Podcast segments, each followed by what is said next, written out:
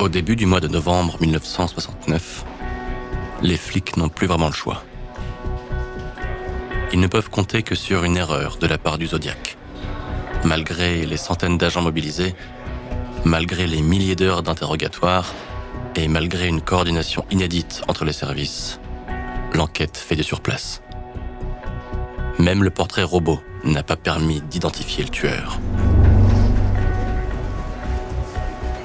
Il faut dire que le Zodiac se montre très prudent depuis l'assassinat du chauffeur de taxi, Paul Stein, près du parc du Présidio.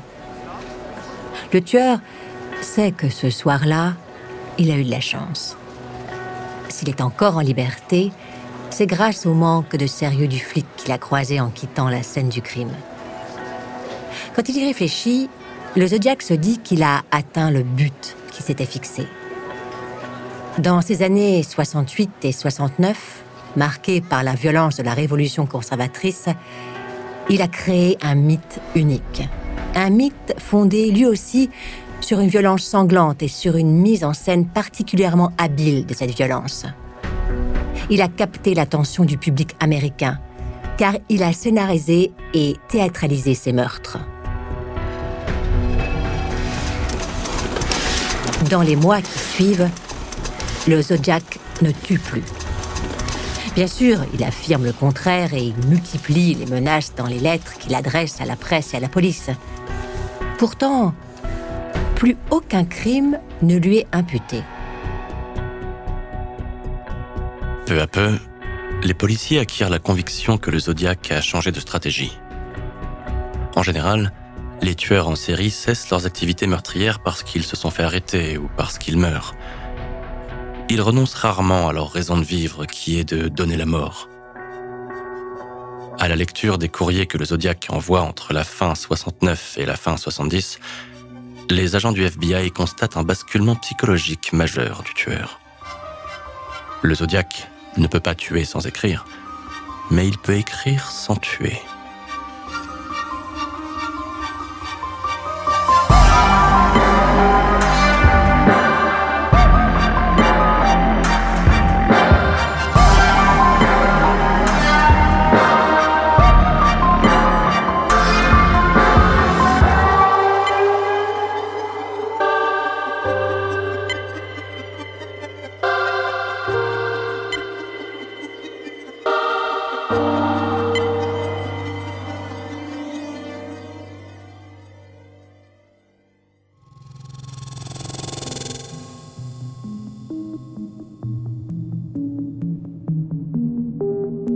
Le 9 novembre 1969, le Zodiac envoie une carte au San Francisco Chronicle. Au dos, il écrit Décembre, juillet, août, septembre, octobre, égale 7. Entre décembre 1968 et octobre 1969, le tueur a fait sept victimes, dont cinq qui ont perdu la vie ce qui correspond aux constatations des enquêtes. Outre la carte postale, l'enveloppe contient une nouvelle énigme. Sur une feuille de papier, le Zodiac a tracé 340 symboles, 17 lignes de 20 symboles chacune. Des lettres, des signes de ponctuation, des signes mathématiques, des formes géométriques et des symboles inconnus. Le code est différent de celui de l'énigme précédente car 20 nouveaux signes font leur apparition. Quand il achète le Chronicle le lendemain à son kiosque habituel, le Zodiac a la satisfaction intense de voir son message crypté publié en première page. Il sait que le texte a été envoyé au service de cryptographie du FBI. Il sait que des dizaines de lecteurs vont tenter de déchiffrer son message. Et il sait que la complexité de ce code est telle qu'il va hanter les esprits pendant de nombreuses années. Ce n'est qu'en 2020 que trois cryptographes aidés par de puissants logiciels parviennent à fournir une traduction approuvée par le FBI. Le Zodiac dit qu'il n'a pas peur de mourir et qu'il est destiné à rejoindre le paradis avec ses esclaves. C'est ainsi qu'il appelle ses victimes.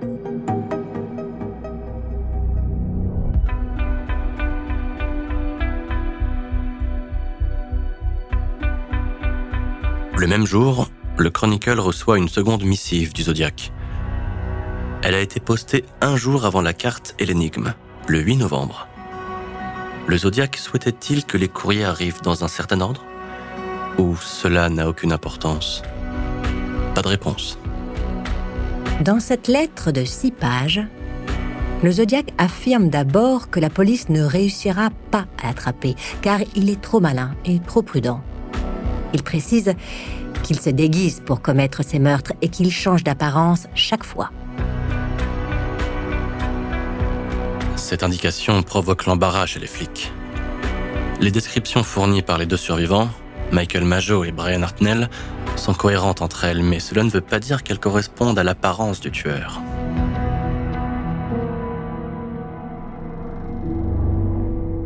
Un peu plus loin, dans la deuxième partie de la lettre, le Zodiac revient sur l'assassinat de Paul Stein. Le tueur prend un malin plaisir à pointer du doigt les erreurs des policiers. La police de San Francisco aurait pu m'attraper l'autre nuit. S'ils avaient fouillé le parc correctement au lieu de faire la course avec leur moto pour voir qui faisait le plus de bruit.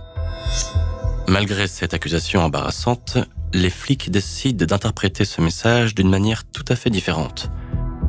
Pour les détectives Bill Armstrong et Dave Tosky, du SFPD, le Zodiac tente de retourner les choses en sa faveur. Il a failli se faire coincer. Il n'est donc pas si malin qu'il veut le faire croire. Il a eu peur et désormais il vit dans la terreur.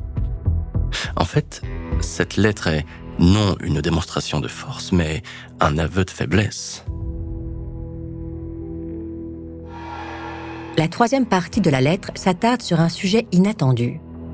Le Zodiac explique qu'il a appris à fabriquer des bombes artisanales. Il ajoute même un dessin pour prouver qu'il ne ment pas. Puis il évoque à nouveau des attaques contre des autocars scolaires qu'il promet de faire exploser. Il conclut en rappelant que le SFPD ne dispose pas d'assez d'hommes pour assurer la sécurité de tous les autocars scolaires. Les policiers prennent ces menaces avec beaucoup de recul. Ils doutent que le Zodiac ait l'intention de se livrer à un massacre d'enfants. Cela ne correspond pas avec l'image qu'il s'acharne à donner lui-même. Les enquêteurs Armstrong et Toski ont raison le Zodiac est victime d'un effondrement psychologique. Et sa lettre suivante vient confirmer ce diagnostic.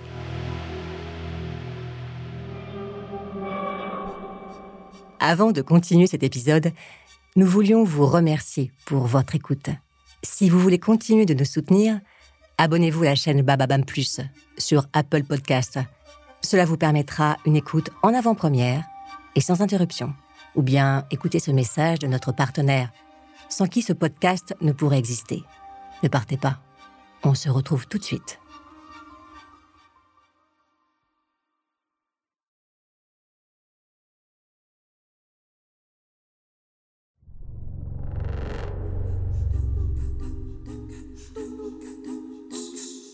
Melvin Bailey est un avocat célèbre. Il a défendu Jack Ruby, tueur de Lee Harvey Oswald, l'assassin présumé de John Kennedy en 1963 à Dallas. C'est à lui que le Zodiac écrit ce 20 décembre 1969, premier anniversaire des meurtres de Lake Herman Road. Cher Melvin, c'est le Zodiac. Je vous souhaite un joyeux Noël. Je veux juste vous demander une chose. S'il vous plaît, aidez-moi. Je ne parviens pas à trouver d'aide car cette chose en moi m'en empêche. C'est très difficile de tenir le coup et j'ai peur de perdre le contrôle à nouveau et de faire ma neuvième et dixième victime. S'il vous plaît, aidez-moi. Je ne vais pas tenir longtemps. À la lettre, il joint un second morceau de la chemise ensanglantée de Paul Stein.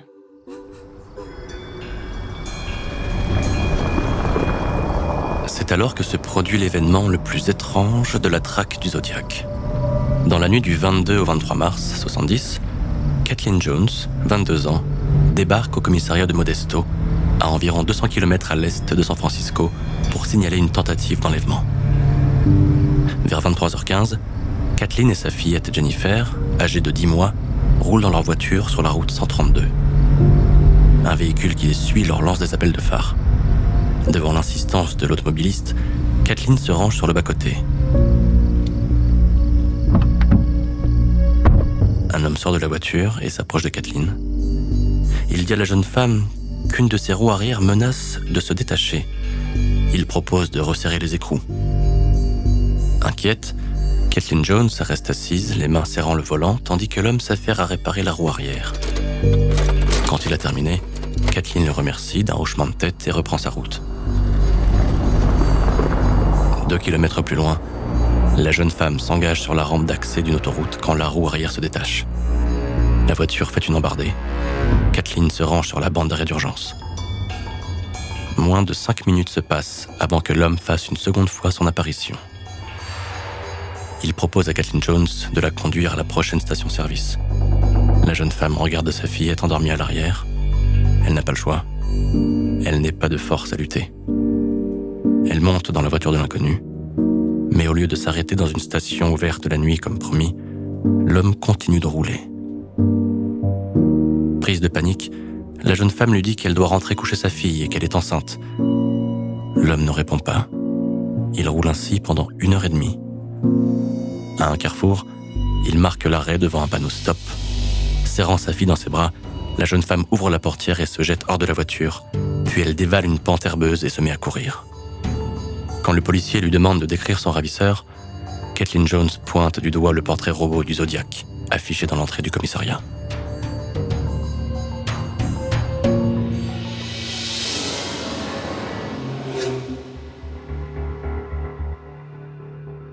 Dans une lettre postée trois mois plus tard, le Zodiac revendique la responsabilité de cet enlèvement. Pourtant, il ne fournit pas de détails comme pour ses précédentes victimes. Il n'explique pas non plus la raison qui l'a conduit à épargner Kathleen Jones. La présence de la fillette l'a-t-il dissuadé A-t-il éprouvé une soudaine compassion pour cette jeune femme enceinte? Mystère. Reste que le récit de Kathleen Jones varie fortement au fil des interrogatoires et contre-interrogatoires la jeune femme se contredit plusieurs fois au point que les flics pensent qu'elle a inventé cette histoire relayée dans la presse. La revendication du Zodiac est peut-être juste un moyen pour faire parler de lui. L'effondrement psychologique du Zodiac se poursuit. Dans un courrier envoyé au Chronicle le 21 avril 1970, il annonce avoir renoncé à fabriquer des bombes pour attaquer des bus scolaires.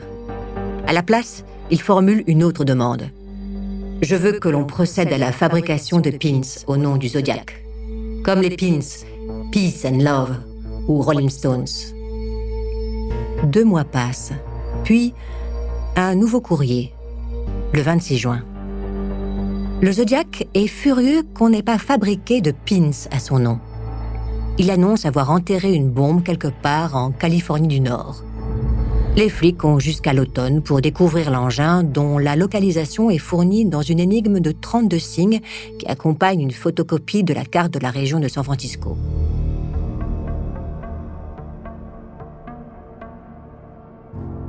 Les flics ne prennent pas la menace au sérieux. Il s'agit juste d'un coup de bluff. C'est alors que leur parvient la lettre la plus étrange du Zodiac. Un texte proche du délire qui arrive fin juillet.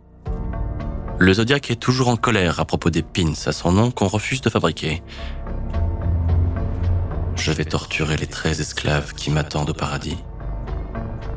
Certains seront attachés sur des fourmilières et je les regarderai se tordre et hurler. D'autres seront placés dans des cages et nourris avec du bœuf salé jusqu'à ce qu'ils supplient qu'on leur donne à boire. D'autres seront écorchés vifs et abandonnés à leur sort. Le texte se termine par la reprise de passages entiers de l'opéra comique The Mikado, qui fut joué pour la première fois au théâtre de Londres en mars 1885. La lettre se conclut en précisant Zodiac 13, police de SF 0. S'agit-il d'un nouveau bilan? Possible, mais le SFPD n'y croit pas.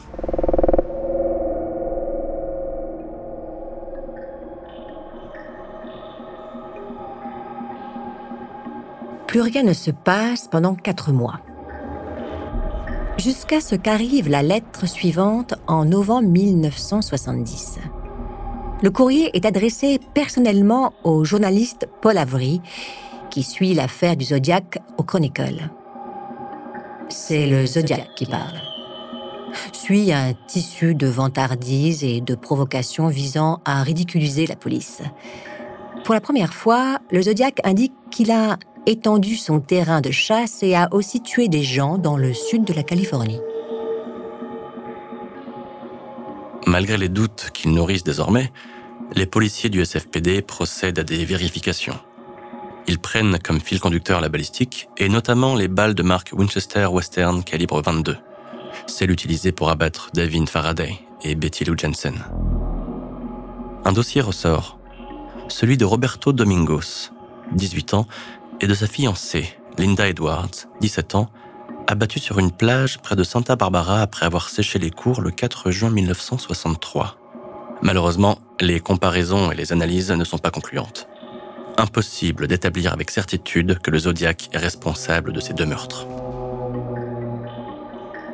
Pendant les trois années suivantes, le Zodiac ne parle plus. Il est muet comme une tombe au point que son nom disparaît des journaux et qu'il est relégué aux oubliettes par d'autres sujets d'actualité. Le 30 janvier 1974, il envoie une lettre au Chronicle. J'ai vu et pensé que L'Exorciste est la meilleure comédie satirique que j'ai jamais vue. Il demande que son courrier soit publié et, si ce n'est pas le cas, il menace de faire quelque chose de dégueulasse. Puis il signe Moi égale 37, police égale 0. À aucun moment, l'auteur du courrier ne précise qu'il est le Zodiac. Néanmoins, les experts du SFPD confirment l'authenticité de l'envoi. Au cours de l'année 1974, d'autres lettres arriveront au Chronicle. Des missives étranges, signées par un certain fantôme rouge. Puis d'autres lettres émergent en 1978, puis en 1990, sans être attribuées officiellement au Zodiac. La seule chose dont on est sûr est que le Zodiac avait raison. La police n'a pas réussi à l'attraper. 50 ans plus tard, le mystère reste entier. Le Zodiac est probablement décédé. Reste une question. À quoi a-t-il occupé toutes ces années?